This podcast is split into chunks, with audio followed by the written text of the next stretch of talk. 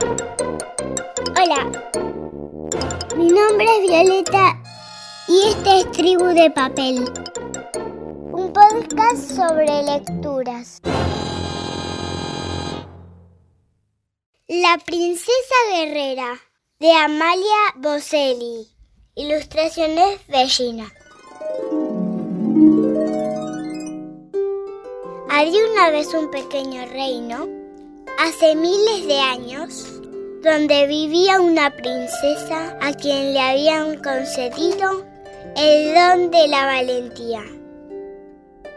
Desde muy joven había tomado clases de esgrima y se había interesado en el arte de la guerra.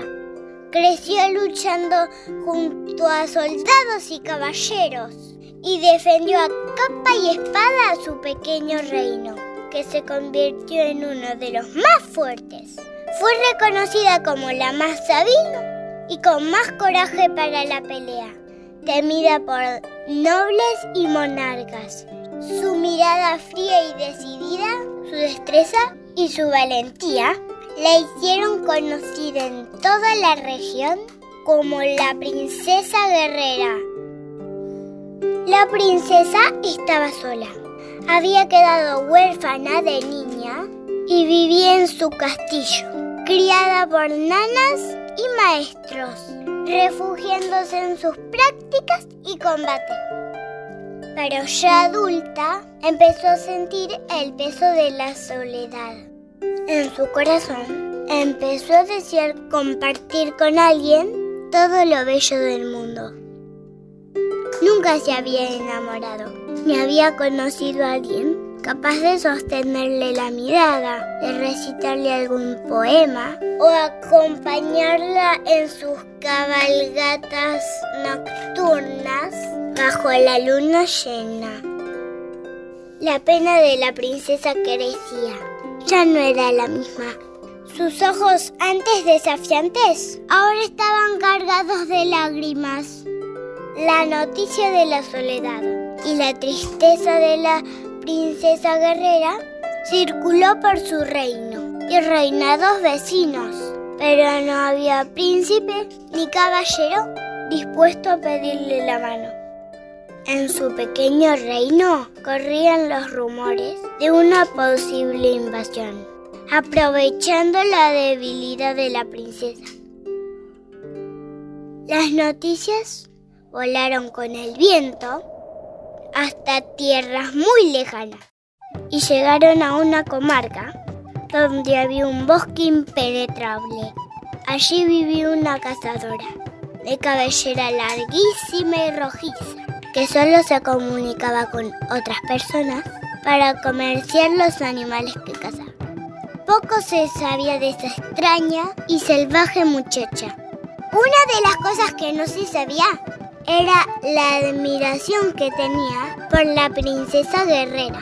Enterada de la pena que consumía la princesa, decidió emprender viaje hacia su reino. Era un largo y aventurado camino. Debía atravesar altas montañas y anchos ríos.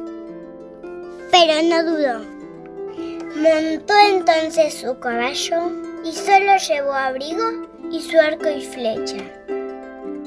Su viaje no fue sencillo. Afrontó numerosos peligros.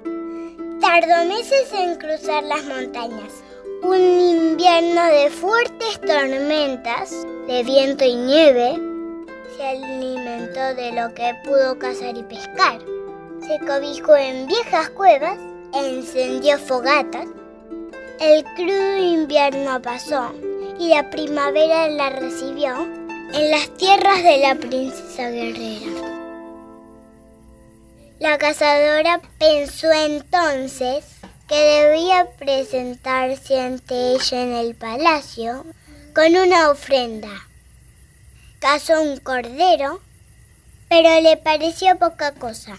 Debía ofrendarle la bestia más salvaje, la de mejor pelaje. Debía ser algo imponente, algo que nadie hubiese cazado nunca, algo que no deja lugar a duras sobre sus sentimientos.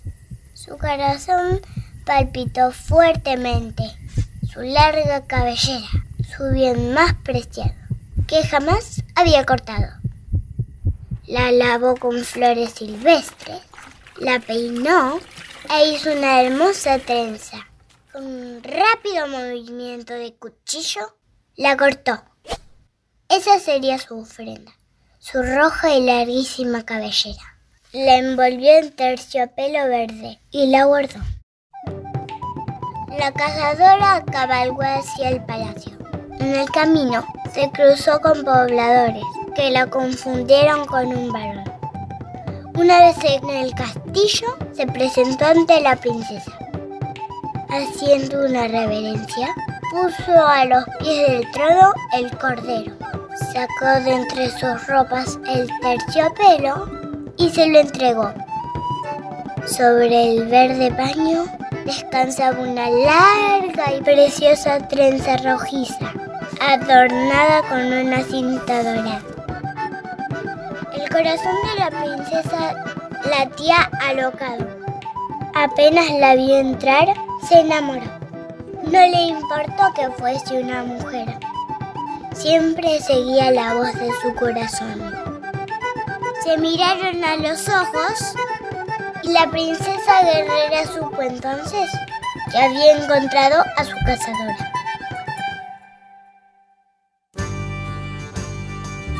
Como en todos los cuentos de princesas hubo una gran fiesta. Todos y todas fueron invitados a la celebración. No faltaron la música, la danza y la comida. Juntas formaron una familia y criaron a niños y niñas huérfanos y huérfanas. Por supuesto, el pequeño reino fue el más fuerte. Allí reinaban las